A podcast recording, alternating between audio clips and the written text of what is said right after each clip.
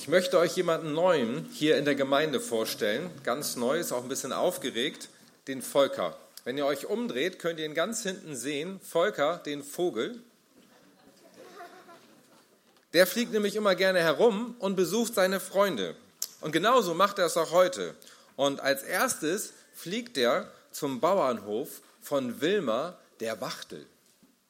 Hallo Wilma, schön dich zu sehen. Hallo Volker, schön, dass du mich besuchen kommst. Schau dir mal den Bauern an, du wirst es nicht glauben. Der Bauer hatte seine Saat ausgesät und eigentlich braucht jetzt ja nur noch warten, dass es wächst, aber jeden Tag macht er sich Sorgen. Was ist, wenn es nicht genug regnet? Was ist, wenn es zu viel regnet? Was ist, wenn die Sonne nicht genug scheint? Was ist, wenn ich meiner Familie nicht genug zu essen geben kann? Armer Bauer, hat er denn keinen himmlischen Vater, der für ihn sorgt, wie für uns Vögel? Volker verabschiedet sich von Wilmer der Wachtel und fliegt in die Stadt, um Tina, die Taube, zu besuchen. Hallo Tina, wie geht es dir hier in dieser großen Stadt? Oh, hallo Volker. Du, mir geht es gut. Und ich sitze schon den ganzen Tag hier und beobachte die Metzgerin. Du stell dir vor, die behauptet, sie macht in ihre Würstchen nur Rindfleisch. Und die macht aber Sägespäne dazu.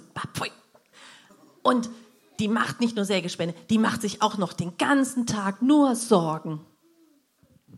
Oh, was ist, wenn ich nicht genug verkaufe? Oh, ich muss mehr verkaufen. Und ich muss so günstig wie möglich alles machen, damit ich nicht pleite gehe. Weil wenn ich pleite gehe, dann verliere ich meinen Laden. Und, und wenn ich meinen Laden verliere, dann verliere ich meinen guten Ruf als Geschäftsfrau. Arme Metzgerin, hat sie denn keinen himmlischen Vater, der für sie sorgt, wie für uns Vögel? Es ist schon spät. Volker verabschiedet sich von Tina der Taube und fliegt davon, um seinen alten Freund Eugen die Eule zu besuchen. Hallo Eugen, Dich habe ich ja schon lange nicht mehr gesehen.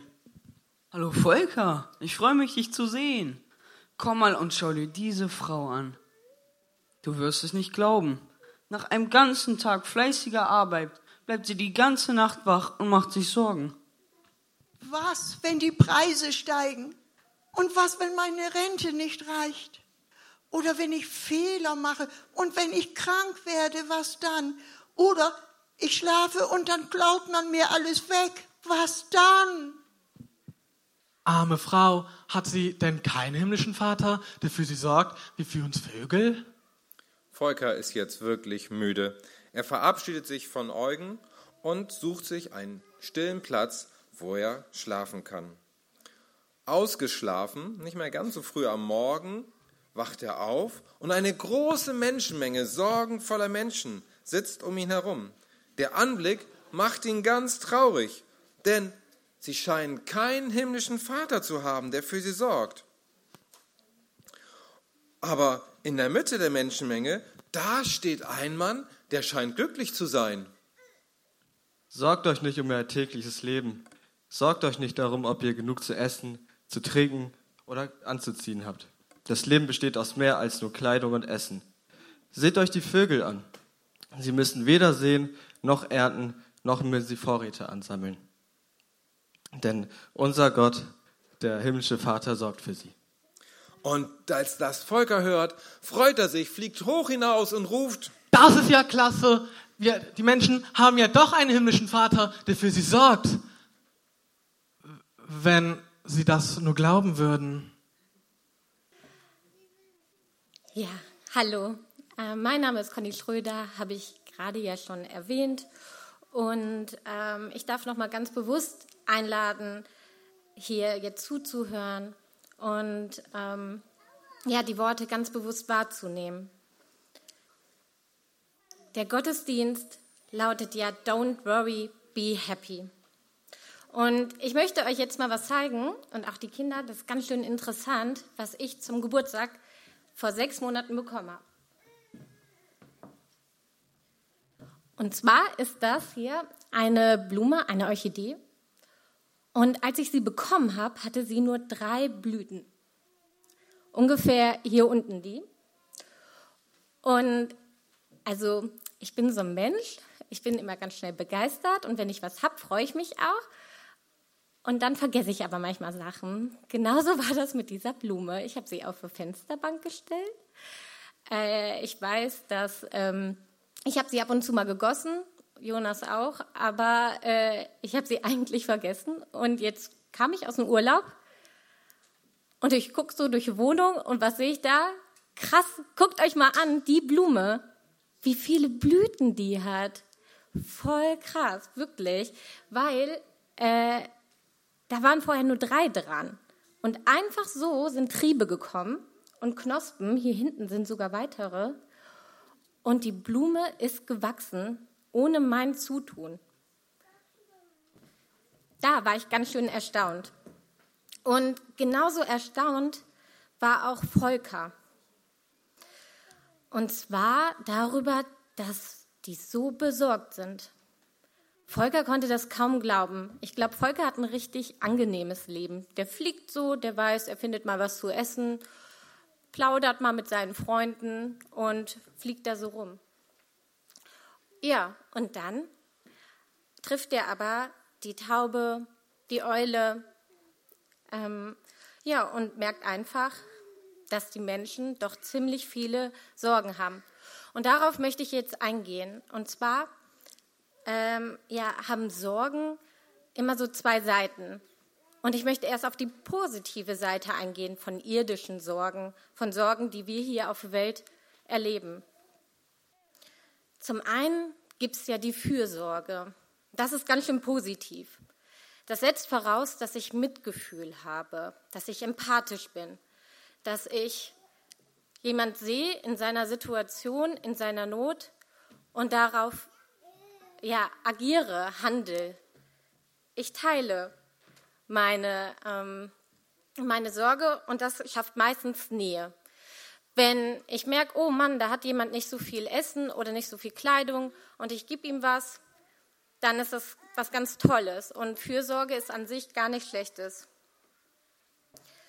Und dann gibt es ja auch äh, das Versorgen.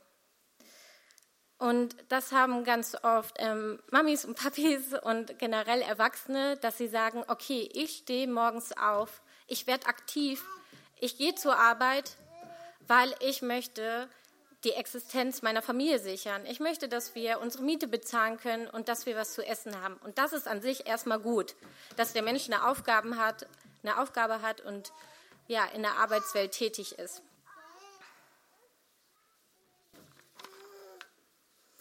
Aber dann gibt es die negativen Sorgen, die Sorgen, die ähm, ja, uns gefangen nehmen können.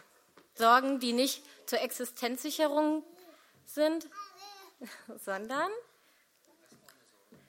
ja, ach nee, das ist nicht so. Das ist doch nett. Kindergottesdienst. Also, genau, die dürfen hier sein.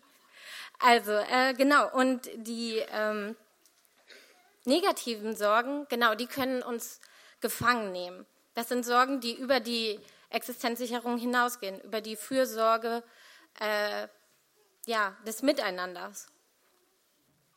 Diese irdischen Sorgen kann man in zwei grobe Kategorien äh, einteilen. Einmal die soziale Angst, so habe ich sie jetzt genannt, genannt. Das ist eine Angst und eine Sorge, die besteht daraus, dass ich Angst habe, ausgegrenzt zu werden, ich habe Sorge darum, zu vereinsamen. Ich habe Sorge darum, nicht genug Achtung zu bekommen, zu wenig wertgeschätzt zu werden. Das ist eine Sorge, dass, äh, das ist ein falscher Antrieb ganz oft. Dass Leute was machen für die Wertschätzung, für die Achtung oder Angst zu haben, ja doch ausgegrenzt zu werden. Und deswegen passen sie sich an oder äh, machen Sachen, die eigentlich nur für, den Ego gut, für das Ego gut sind. Nicht zum Wohl aller dienen, sondern um sich zu präsentieren. Ich weiß nicht, ob dir gerade äh, die Details gesagt haben, die auch die Metzgerin gesagt hat, aber sie hat gesagt, ich habe Angst, wenn ich die Arbeit verliere, dass ich meinen guten Ruf als Geschäftsführerin verliere. Und ich glaube, das ist auch heutzutage die Gefahr, dass wir Sachen machen um des Rufes willen. Nicht mehr um die Existenz zu sichern, sondern um selber sich zu erhöhen. Und das kann einen auch einnehmen. Man fängt immer mehr an zu arbeiten, nicht mehr eine 38-Stunden-Woche reicht, sondern man macht eine 50-Stunden-Woche. Man möchte anerkannt sein in der Firma, wo man arbeitet und man möchte auch vielleicht das Geld haben, um sich bestimmte Luxusgüter zu erlauben. Und da würde ich sagen, das, was darüber hinausgeht, um sich selber zu erhöhen und um das zu sichern, wenn man sich da Sorgen macht, die braucht man eigentlich nicht. Ich brauche nicht den Mercedes, wenn man auch so gut mit dem Fahrrad zur Auto fahren, also mit dem Fahrrad zur Arbeit fahren könnte oder mit einem anderen Auto. Also um das einen Status sich zu erheben, da sind doch Sorgen eigentlich unangebracht. Und der Bauer, der hat gesagt, oh Mann, hoffentlich regnet es nicht zu viel oder zu wenig. Und der macht sich Sorgen für was, was er nicht in der Hand hat. Also ja, Wetter ist wichtig und gerade in der Landwirtschaft, aber das verdeutlicht so, wir machen uns manchmal Sorgen und wir haben es doch gar nicht in der Hand. Als ich die Blume bekommen habe, die ist einfach so gewachsen. Ne? Ich hätte mich auch daneben stellen können und sagen, wachs, wachs, wachs, wachs, los, los, los. Und ich hätte das gar nicht beeinflussen können. Ob ich mir jetzt Sorgen mache oder keine, in dem Fall ist es wirklich unnötig, weil der Regen fällt, wie er fällt, die Sonne scheint, wie sie scheint und die Blume wächst, wie sie wächst. Genau. Und dann gibt es da ja noch die anderen Sorgen, auch für die Kleinen. Vielleicht haben sie Sorgen in der Schule, dass sie sagen, oh Mann, ich lerne voll viel, aber ich habe Angst, dass es nicht ausreicht. Oder ich habe Angst, ausgelacht zu werden, weil ich habe nicht das neueste Spielzeug. Und das ist eine Angst, die kann ich gut verstehen. Und wie cool ist es, wenn wir als Eltern oder ihr, also wir als Gemeinde, ihr als Eltern sagen könnt, weißt du was, du, ich kann deine Sorge da verstehen, aber du bist so wertvoll, so geliebt. Darauf kommt es gar nicht an. Und ich glaube, wir als Gemeinde, wir als Zuhause für Kinder, wir können das schaffen. Wir können die Kinder eine Herzensmotivation zeigen, vorleben die begeistert, die ansteckt, wo man miteinander spielt, weil die Person einfach lieb ist und nicht, weil sie den coolsten Pullover anhat. Ja, und dann noch die Sorge ja um die Kleidung, wo ich finde, da sind auch gerade wir Erwachsenen nicht ohne. Mit Kleidung wird ein gewisser Status vermittelt. Da wird, äh, ja, unterscheidet man in Schichten. Ich glaube, wenn ich jetzt hier in Flipflops wäre und im Schlafanzug, wäre das wahrscheinlich unangemessen, weil wir ja doch auch so beeinflusst sind in unserer Kultur. Und ähm, ja, es können daraus ja auch ganz andere Sachen resultieren. Heutzutage macht ja so eine Volkskrankheit irgendwie auch gerade unter jungen Frauen ähm, Bulimie, Anorexie. Man versucht sich anzupassen ähm, und als schön zu gelten, weil man gar nicht gelernt hat, sein Inneres schön zu finden. Man macht sich Sorgen und versucht, das zu kompensieren. Naja, und dann gibt es noch den Angst vom Tod, vom eigenen Tod. Das ist jetzt nicht die soziale Angst, sondern man macht sich Sorgen, weil man vielleicht nicht weiß, was nach dem Tod kommt. Daraus können Angststörungen resultieren, oder ja auch extremes Leben, dass man ja nicht nur bewusst lebt und äh, gesund in, in Nahrung und Sport, sondern dass es darüber hinaus geht. Und ich glaube, das ist wirklich in dieser Zeit was, was wir, ähm, was Macht hat. Aussehen, ähm, was zu kontrollieren zu wollen und Karriere. Und wir sind da auch nicht vorgefasst, und geschützt, auch nicht wir als Christen. Wir müssen uns das im Bewusstsein rücken und dagegen wirken. Mit Liebe, Annahme und, ja, sorgenfreies Leben. Und darauf komme ich jetzt. Und zwar im Matthäusevangelium, Kapitel 6. Da spricht die Bibel von den irdischen Sorgen. Und die geht da ganz konkret ein, so wie ich das gerade gesagt habe. Es gibt Kleidung, es gibt Essen, es gibt Trinken, es gibt Faktoren, die sind wichtig für uns, aber die können uns auch einnehmen.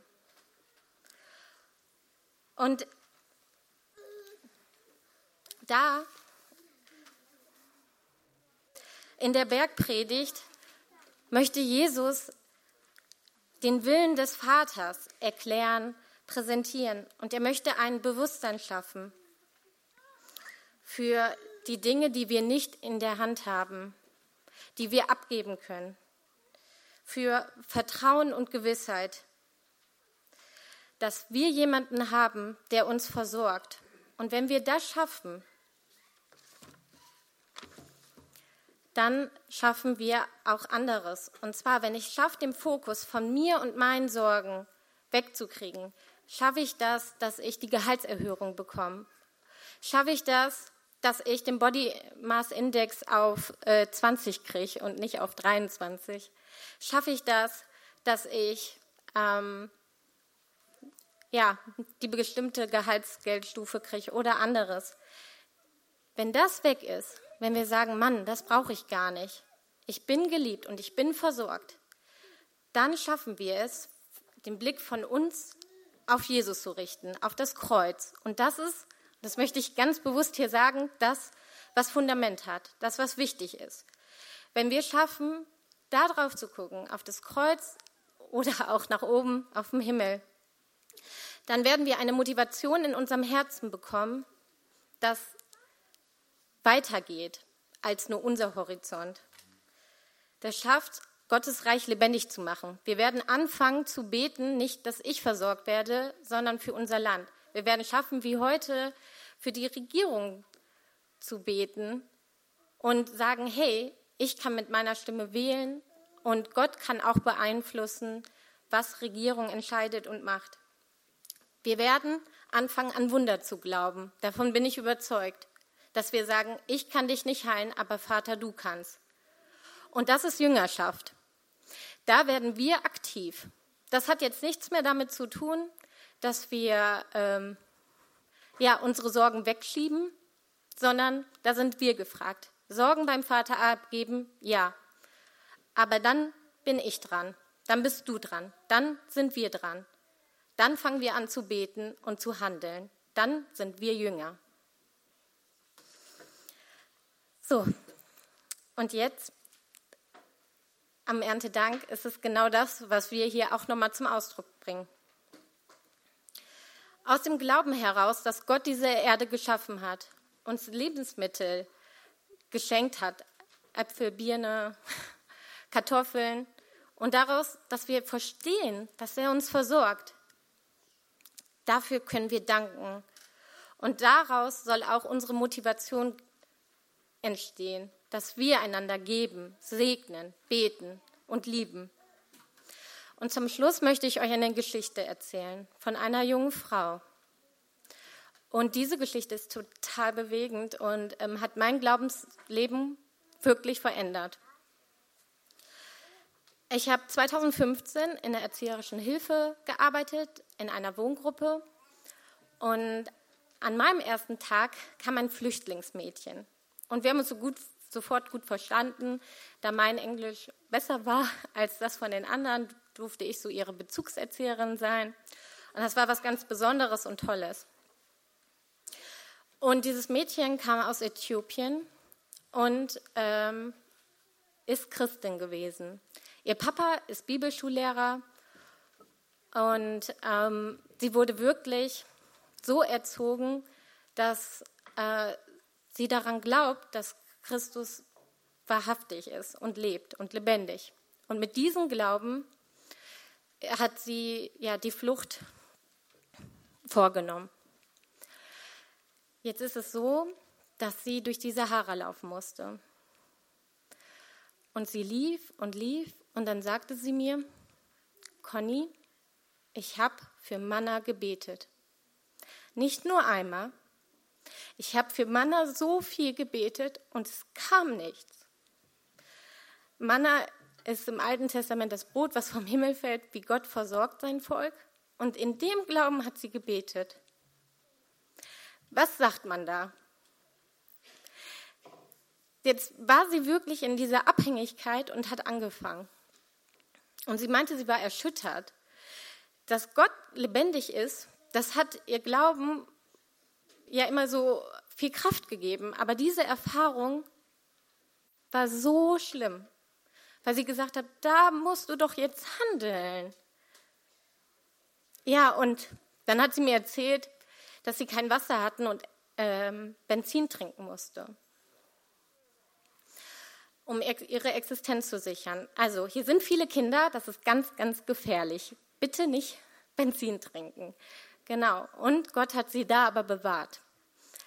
Bei der Bootsüberführung sind auch noch einige Sachen passiert. Und dann saßen wir jetzt auf dem Sofa und sie sagt mir, Conny, was ist denn da passiert? Ja, und mir geht das immer noch so nah, weil ich denke, was sagt man da? Aber sie hat eine Sache so verstanden und ich glaube, ich bin davon noch richtig weit weg.